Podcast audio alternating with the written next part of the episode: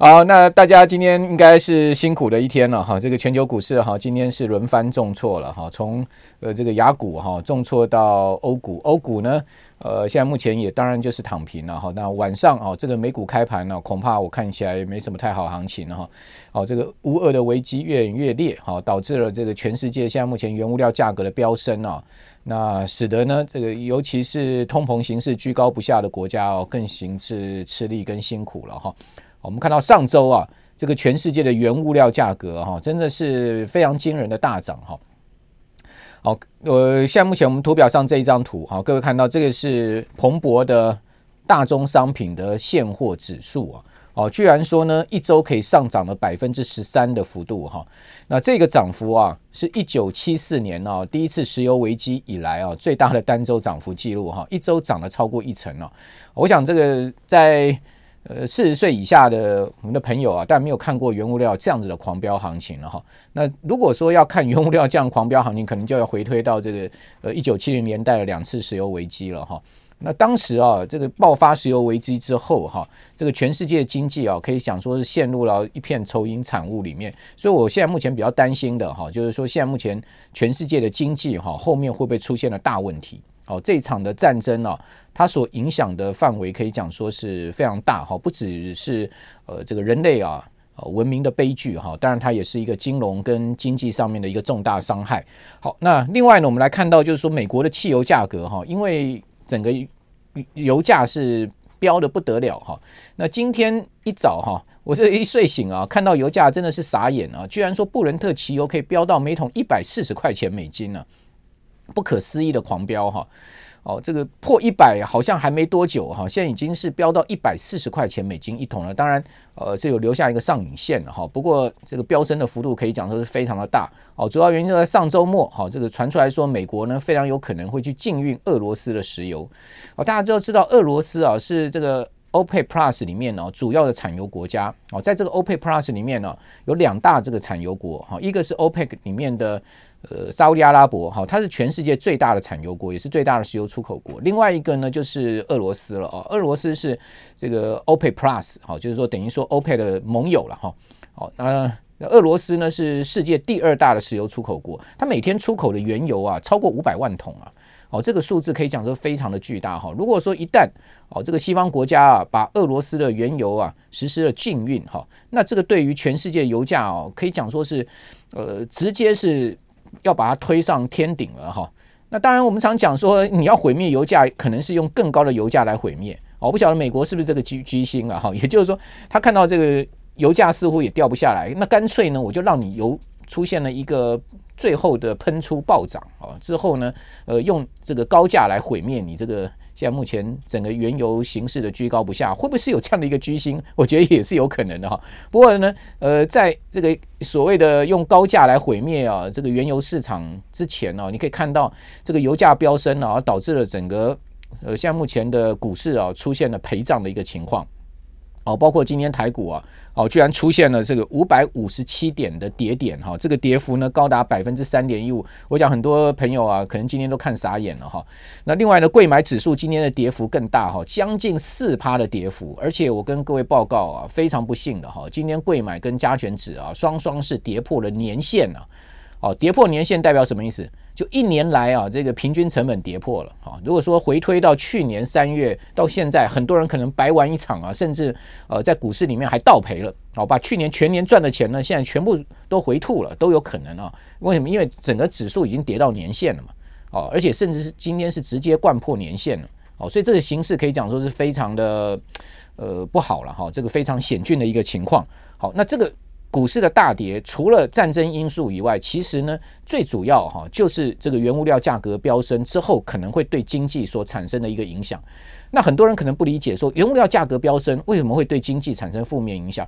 我先用这张图来跟各位解释，你就会发现了。哈，这个美国的汽油价格啊，因为最近原原油价格的飙升呢，居然在上周好一周好这个 average 的 gasoline price 啊，它上涨了百分之二十五啊。这是不可思议的单周的涨幅啊！现在目前全美的这个平均的汽油价格每每加仑一 gallon 呢，哦，已经达到三块八毛美金了啊！这个非常有可能哦，这个礼拜就可以给你看到四块钱美金了。好那这是非常可怕的一个数字。大家知道这是平均价格，你去呃那些呃油价贵的地方，比如洛杉矶啦、哈纽约啦、哈这些地方的油价呢是不止四块钱美金一加仑呢。哦，那这个油价可以讲说是非常惊人的一个油价了哈。哦那而且是单周飙飙升了百分之二十五。那我请问各位，如果油价大幅飙升，那会不会排挤到美国人的消费支出呢？这是肯定会的嘛。那油价的飙升会不会让企业获利差呢？这是肯定会的嘛。因为我们知道全世界的企业的经营成本有两项是跑不掉的，一个是能源成本，一个是利率成本。这两个成本如果上升的话，哈，那你的企业的这个利润一定下降嘛。因为你的成本上升，如果说你的这个售价，好，你的产品售价或者你的服务价格不能提升的话，那当然你的利润会更差嘛。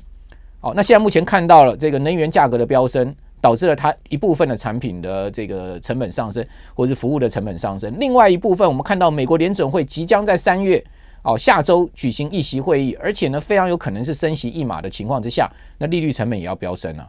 那利率成本又飙升啊，然后呢，这个能源成本又飙升，那当然后面的经济形势就相对哦，这个不乐观了嘛，哦，就变成这样的一个状况。所以各位看到这个油价的飙升哦，其实已经很很层很大一个层面在影响，开始在影响经济了哈。那另外各位看到这张图也是非常有趣啊，这是拜登的民调啊，然后呢跟这个汽油价格之间的一个关系。那看到这个拜登的民调是红色线。那汽油价格，这个美国的平均汽油价格是这条绿色线，好，这两条线是不是同步往下？好，大家看看，那这个绿色线呢，大家可以看到，越往下是代表油价越高哦。哦，这个现在目前的平均的汽油价格已经来到每桶三块八毛钱美金了。那拜登的支持度呢，也掉到只有四十趴的一个情况了。哎，各位想想看啊，一个总统啊，啊，这个。国家的领导人呢、他只有四成的老百姓是满意他的，是支持他的，百分之六十人是否定他的，是不满意他的。你想想看，他这个总统干的是有多么窝囊了啊！更何况呢，今年年底十一月八号，好，美国还要举行所谓的其中选举，哇，这个其中选举可是总统这个两年任期的成绩单呐，而且攸关他后面两年的任期啊。哦，美国的其中选举是这样子的啊，他的这个参议院跟众议院都要全面改选了。那这一次美国的众议院四百三十五席的议席是全面要改选了。那参议院一百席的议席里面要三四席要改选了。哦，所以说如果说在这一役上面民主党输掉了，那我可以跟各位报告，拜登后面两年肯定肯定跛脚了。哦，什么法案大概都要受到这个共和党的掣肘了。哦，另外呢，拜登还宣布要连任，你觉得呃，他他能连任吗？好，所以说大家看到这张图，你就知道说现在目前民主党有多大压力了，是吗？哦，整个形势上面，通膨的环境上面，哦，整个呃国际政治情势上面，全部都不利于这个现在目前的执政者。好，那后面要拿出什么样办法把这个物价压下去呢？就变成是一个很重大的哦，现在目前民主党的一个执政的议题了。那问题是，如果说他要狠起来升息，哦，我们都知道。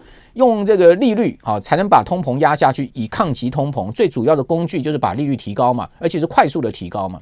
好，还记得吗？一九八零年代，我们刚刚讲一九七零年发生了两次石油危机之后，一九八零年整个呃全世界这个通货膨胀高涨，好，然后美国的通膨高涨，好，当时的联准会主席叫 Paul Volcker 啊，保罗沃克啊，还记得吗？他一下把美国联邦基金利率提高到百分之十五。好，一下把利率拉到十五趴去抗击通膨，那我请问你，现在能把利率拉到十五趴吗？不要讲十五趴了，拉到一点五趴都拉不上去了吧？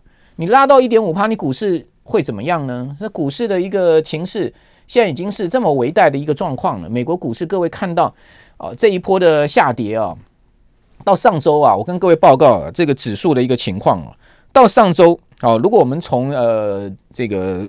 波段高点，好，我们如果从道琼啦、纳萨克指数、费半指这些指数的波段高点来计算到上周五收盘的情况，我们还不要算现在目前呃美国还没开盘的这个期货盘形是重挫的一个状况啊。我跟各各位报告啊，费半指啊已经跌掉十八趴了。今天晚上啊，哦再开盘就是美股周一再跌两趴，费半费半进入熊市了。那美国最主要的就是这个费城半导体是一个多头的指标嘛。哦，因为它就引领了整个科技股、整个科技板块，哦，所以说如果费半掉到熊市的话，那就糟告你了。美国科技股已经玩完了嘛，哦，就是这么简单一件事情。好，那另外呢，纳斯达克指数呢，从这个波段的高点哈跌下来，已经跌了十七点八趴了。哈，道琼跌九趴，好，所以你会发现，哎，怎么道琼只有这个费半跟纳斯达克指数跌幅的二分之一呢？因为这一波主要跌的就是科技股嘛。哦，现在目前看到科技股下跌之后呢，金融股也开始跟着杀下去了。好，上周美国金融股是整个崩掉了，花旗银行、哦，富国银行、美国银行这些金融股全面大跌。为什么？因为制裁俄罗斯，哦，金融制裁。我请问你，你伤敌一千，你没有自损八百吗？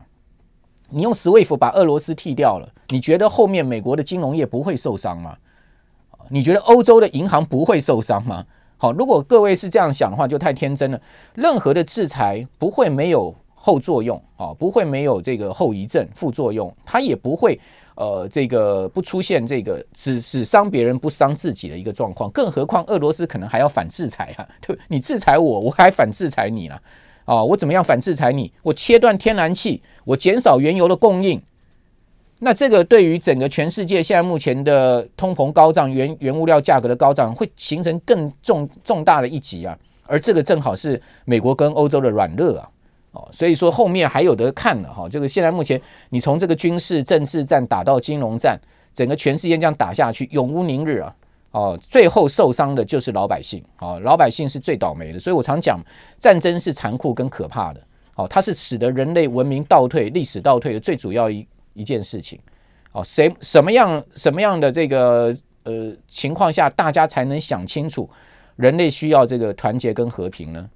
哦，这个我想这个话哈讲这边，大家可能讲说啊，现在讲这个都没用，是没用。问题是这才是真正我们终极要去思考的事情。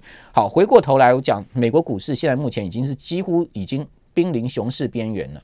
那为什么会是这样子呢？因为各位看到这张图你就很清楚了，这张图告诉你。油价过去的历史经验，从低点涨上去涨百分之五十，它告诉你后面就是经济衰退来临，这不是开玩笑的。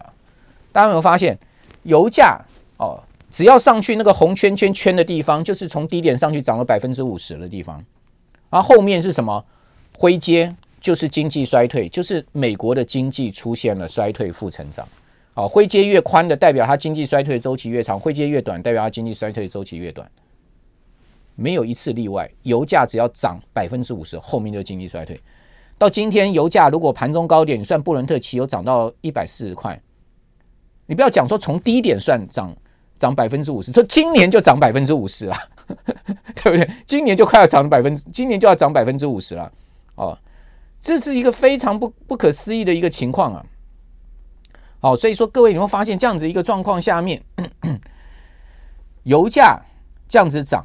后面的经济非常有可能就面临到是一个衰退的命运。那这个经济面临到衰退的命运，它就当然先先行反映在股票市场，尤其是估值高的股票。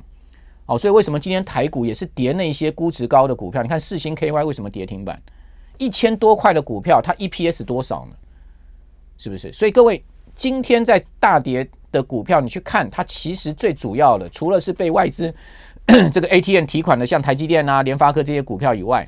最主要，它跌的是估值高的股票，科技股。好，所以各位看到就是说，现在目前的地缘政治风险叠加了原物料价格的上升，再叠加了后面经济衰退的风险。好，那这个升息啊，这个三月开始连续的升，现在目前呃市场预估大概升六次，今年升六次。啊，升六次呢，就等于说把这个利率啊，哦是拉到一点二五。好，那拉到一点二五。哦，是不是就可以把通膨给压下来？我个人认为没那个条件。哦，我先跟各位报告，我认为呢，这一次的联邦基金利率非方瑞至少要拉到二点五到三趴才有可能把通膨拉下来。不要讲一点二五了，至少要拉到二点五到三趴才有可能把通膨给抗击下来，而且是要迅速拉升，一年半的时间拉升到二点五到三趴才有可能把通通膨抗这个抗击下来。你你这样慢慢升了，今年升六次了，升到一点二五。明年我跟各位讲，你不要寄望升息，明年我们非常有可能看到降息。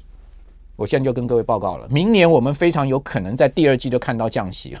为什么？因为经济要衰退了，利率已经升不上去了，到顶了。哦，这个是一个呃非常有可能的事情哦。好，所以现在目前整个通膨形势可以讲说是完全失控。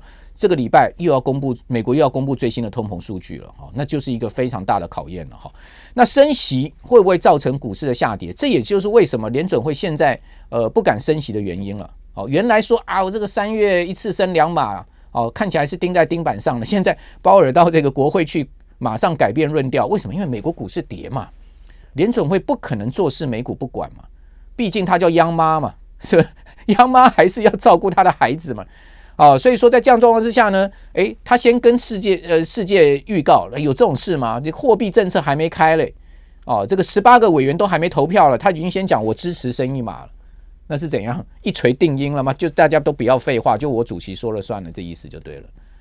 哦，那他为什么要在国会里就讲这个事情？就让市场大家不要有这个预期了嘛？哦，换句话说，就不要有悬念了，别猜了。哦，那市场没有这个不确定因素呢，就可以稍微安定点。但是呢，对不起，股市会跌，它就继续跌，它不会因为你这样讲就不跌了啊，它还是继续跌。为什么继续跌？因为大家发现了，你升一码不足以抗击通膨，你非常有可能在今年的年中要赶快再加速升息。那或那我不趁趁现在卖，我还等着到时候呃被股市来砍吗？啊，是不是？哦，就一群这个流氓。哦，这个嗯嗯莫名其妙的在路上面要打一个人，难道你就站在那边被他打，你不会跑吗？股市也是一样啊，当股票要跌跌的时候，你是傻傻的在那边什么都动作都不做，让让那个股市砍到你吗？你当然是先跑嘛。更何况华尔街这些大大鳄鱼们，哪一个不是大鲨鱼、大鳄鱼啊？这些投人、投信法这个投行法人，哦，他们都跑的是比散户快得很了，脚底抹油是比谁都快了。是不是？所以说呢，当然就是先跑嘛，啊，此时不跑更待何时？难道等市场跌下来我再跑吗？啊，所以各位看到这个升息这张图啊，终究会影响股市报酬率下滑。这个是 forward ten years 的呃这个 return 啊，也就是说呢，如果我们看未来十年的一个投资报酬的话，哦，你用现用用这个联准会的非方瑞去对照，你看到那个。呃，柱状图往下的红色的地方呢，是不是伴随都是升息的周期？也就是利率拉上去，终究就影响企业获利，好，股市报酬，这是过去的定律，也是未来不会改变的情况。哦，就我像刚刚跟各位报告的，利率拉升上去，你企业成本高了，你当然会影响获利嘛。好，那这张图也很有趣啊。这张图是什么？这张图是息乐调整之后的本益比，哈，跟呃这个。呃，联联联邦就跟这个联邦跟这个呃跟这个 forward ten years 的 return，就是呃未来十年的一个报酬的一个这个情况啊，去跟本益比去做比调。哦，下面的横轴是本益比，越往右边呢就是本益比越高。哦，那那这个呃报酬率大家有没有发现？只要本益比越高，报酬率就越低。好，它呈现的是一个负斜率的状况。那个 R square 那条线啊，好，大家看到那个黄色那条线。呃，点点点的那条线，哦，那个 R 平方线 R square 线啊，它是呈现一个负斜率，就代表什么？代表意这个意思就代表说呢，本益比越高，哦，它的报酬率就会越低。所以说呢，相对而言呢，为什么在升息的环境下，以及预期升息的环境下呢，高估值的股票，哦，本益比高的股票会先倒霉，就是这样子。那什么样的股票是高高高估值的高本益比的呢？就是科技股嘛，讲白话就是科技股嘛。对不对？科技股过去没人在看本益比的嘛，都跟你讲本梦比嘛。科技股哪有人在跟你看殖利率的？傻瓜才看殖利率。科技股都看那个呃营收成长啦，哦，都看什么呃那个未来增长的动能啦这些数据嘛。没有人在看那些呃所谓的呃传统的股东。股东权益的那种评价的数字，什么本益比啊、股利值利率啊、股价净值比，没人在看那些数字 哦，都在看那个呃营收营收成长啊，看这些。好，那是在整个股市多头的环境下面，他当然玩这一套。但你整个股市要转空了，进入熊市了，他就跟你完全完全转弯了嘛。转到价值型的投资标的上去了，所以各位看到这张，就是说利率越高，通常跟企业获利也是呈呈现一个反向关系。大家看到那个黑色线就是联联邦基金利率，蓝色线呢，呃，对不起，蓝色线是联邦基金利率，黑色线呢就是企企业获利，它一样呈现一个反向关系。哦，利率拉上去，企业就获利就会下来。所以你从另外的这个联邦基金利率跟标准普尔五百指数的长期的一个对照图，你会发现。终究升息升到高点的时候呢，会让股市压抑下来。好，那这一次呢，还没升息，股市就先跌下来，因为它叠加的是一个地缘政治风险，还有就是我们刚刚讲的，哦，这次的通膨的情况是四十年来最严重的。哦，再加上地缘政治风险爆发的地方，哦，好死不死是全世界最重要的农产品、哦，矿产品、哦，然后能源产品的最主要的产区。好，就是这样的一个状况。好，所以说呢，今天的我们的题目不是跟各位讲吗？席都还没升呢，哦，美国的科技股就已经先崩了，还很多人还在那边做梦了，说科技股、成长股要找成长题材。我跟各位报告，我给各位看下面这几张图，你就知道成长题材已经没有了。哦，不要再着执念于这种所谓的成长题材了，成长题材终究它也是一个神话。哦，如果它进入到空头市场熊市，或者说呢，呃，这种呃下跌的一个行情，它终究也是一个神话。哦，你看到这档股票 C 三 AI 多有名的公司啊！美国国防部用它的这个人工智慧产品啊，微软也用它人工智慧的产品了。哦，这家公司的股价，哦，才多久的时间，从一百八十块跌到剩十八块美金。你说啊，十八块美金够不够便宜？十八块美金也许够便宜了，可以可以可以抄底了，是吧？但我不知道会不会跌到十块啊？跌到十块钱，十八块还要腰斩呢，是不是？好，当这个一百八十块，好，在这个二零二零年十二月，啊，这个等于说一年多前呐，哦，它还在一百八十块钱美金的时候，你跌到一百块，哇，够便宜了，抄底啊，一百块抄底啊，C 三 AI 赶快去抄底一百块啊！还给你跌到十八块，跌到五十块够便宜了吧？从一百八十块跌到五十块了，赶快去抄底啊！五十块啊，还给你跌到十八块啊！所以说这种成长股，它去跌下来没底了哈。我我我觉得十八块真的够便宜了，但是你是你说要不要在这个地方抄底？我也我也我觉得还不用啊，我觉得没有必要去抄底啊，没必要去赌它。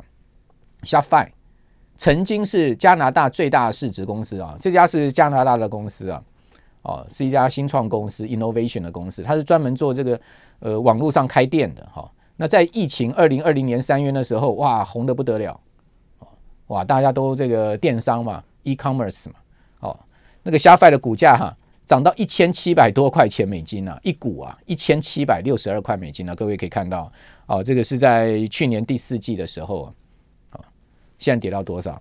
从一千七百多块美金跌到六百块都跌破了。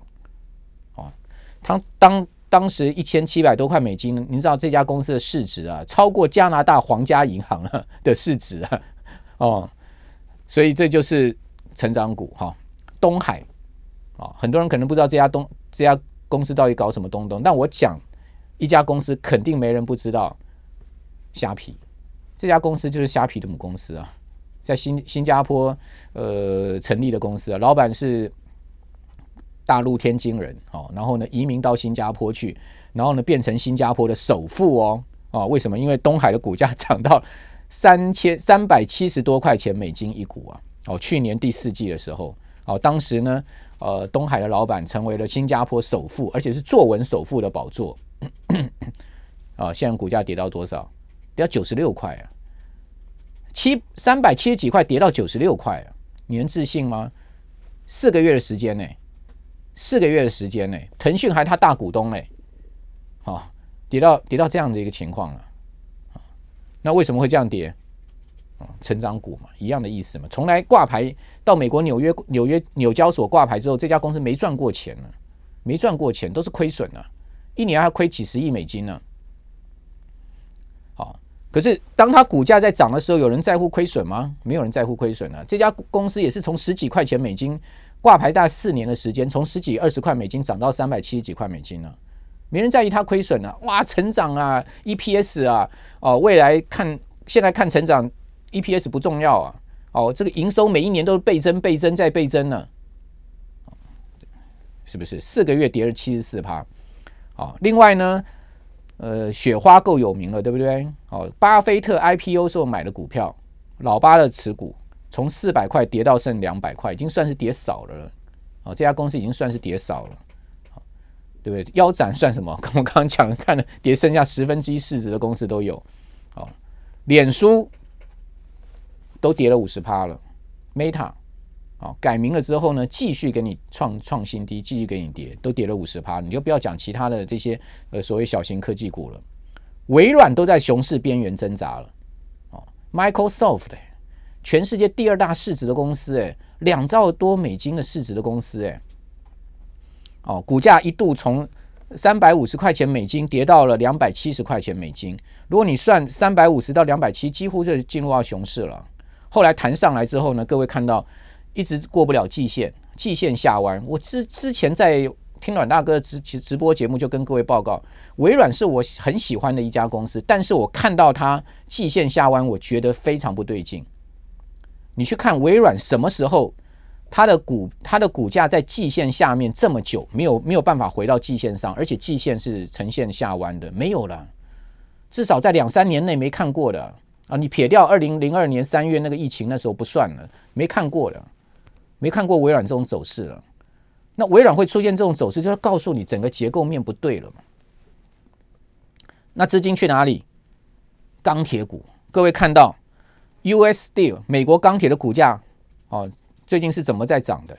每天拉红 K 创新高，三十一块钱美金，从十八块美金哦，二呃这个一月一月一月下旬十八块美金涨到了上周五涨到三十一块美金，好，资金跑到钢铁股去了。美国铝业 AA 一样创新高哦，涨到九十块钱美金了哦，上周五一天还涨十趴，然后呢，呃，Exxon Mobil。哦，埃克森美孚石油，哦，上周五一天涨了快四趴，哦，然后涨到八十四块钱美金，哦，上周美国股市不是全周又下跌了吗？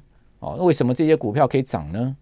好，另外之前跟各位讲过的 ADM，好，A、B、C、D 四大农粮公司的其中的这个 ADM，哦，大家看到上周五涨一趴多，但是它的股价是不是也一样创新高呢？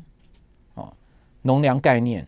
啊，为什么农粮要要一这最近这些农粮股在涨啊？为什么肥料股在涨？为什么钢铁股在涨？因为资金没地方去，从这些成长股撤出了之后，它总要一部分资金转进到其他股票上去啊。它只能找这种趋势性的，只能找这种时势性的，只能找这种呃避开这种所谓成长成长题材的，而回到所谓的价值题材的，就变成这样子。但你说啊，金融股不是价值题材吗？是，金融股是价值题材。本来今年金融股是要有好行情的，花旗银行、美国银行、富国银行本来是要好行情的，但是对不起，对不对？一个制裁下去，整个全世界金融业都受伤，包括台湾的金融业受伤啊。当然，难道没有没有没有握有这个俄罗斯债券吗？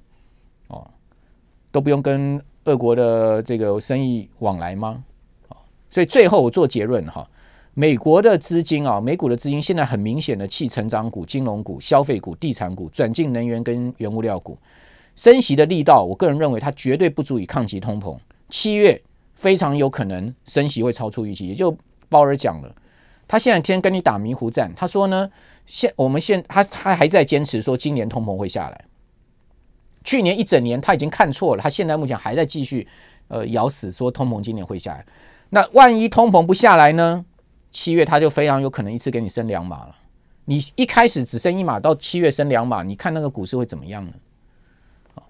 那在台湾我们也可以看到台币最近开始持续走贬，贬破二十八，今天一贬贬了快两角，这贬了很多哦，哦，非常大的单日贬幅哦，资金开始在撤出哦，台币在走贬哦，这个其实也很不利台股哈。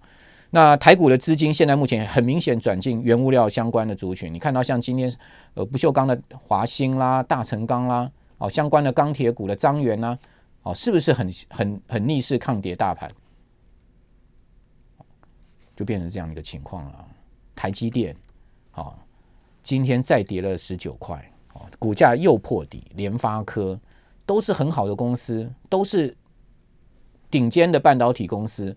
但是没办法，现在整个趋势性不是在这些产业上面，这样子的这个呃公司上面呢、有没有一天会转回到他们身上？会的，哈啊，这个股票市场呢，金融市场就是三十年河东，三十年河西，哦，就变这样子。但什么时候回去，我不知道，至少我要等到趋势明朗的时候才能再告诉各位。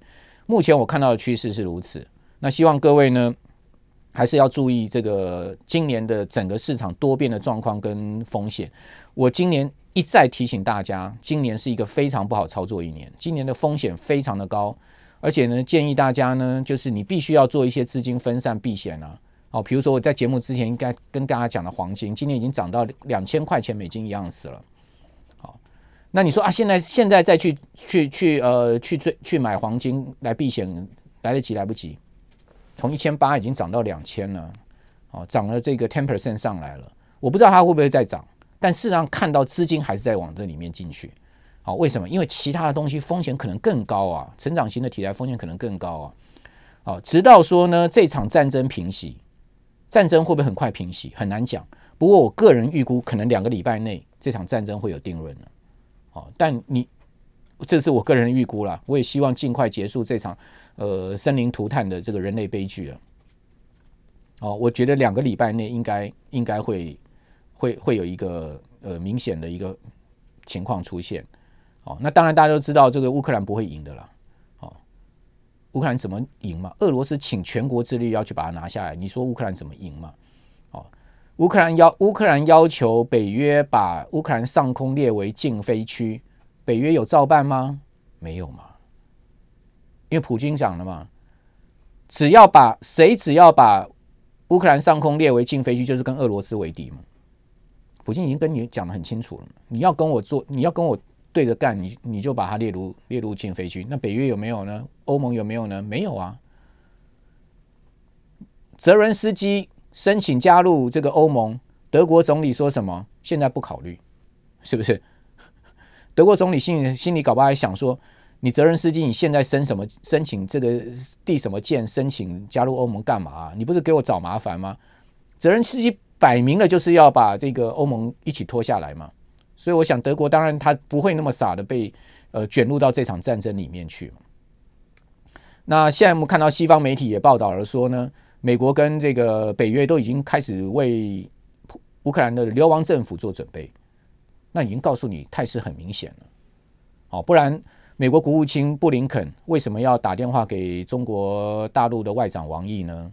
请求呃要要求王毅，或者是说最近又。欧盟也放出风声来说，哎，可以唯唯一可以调停这个俄罗斯跟乌克兰的就只有中国了。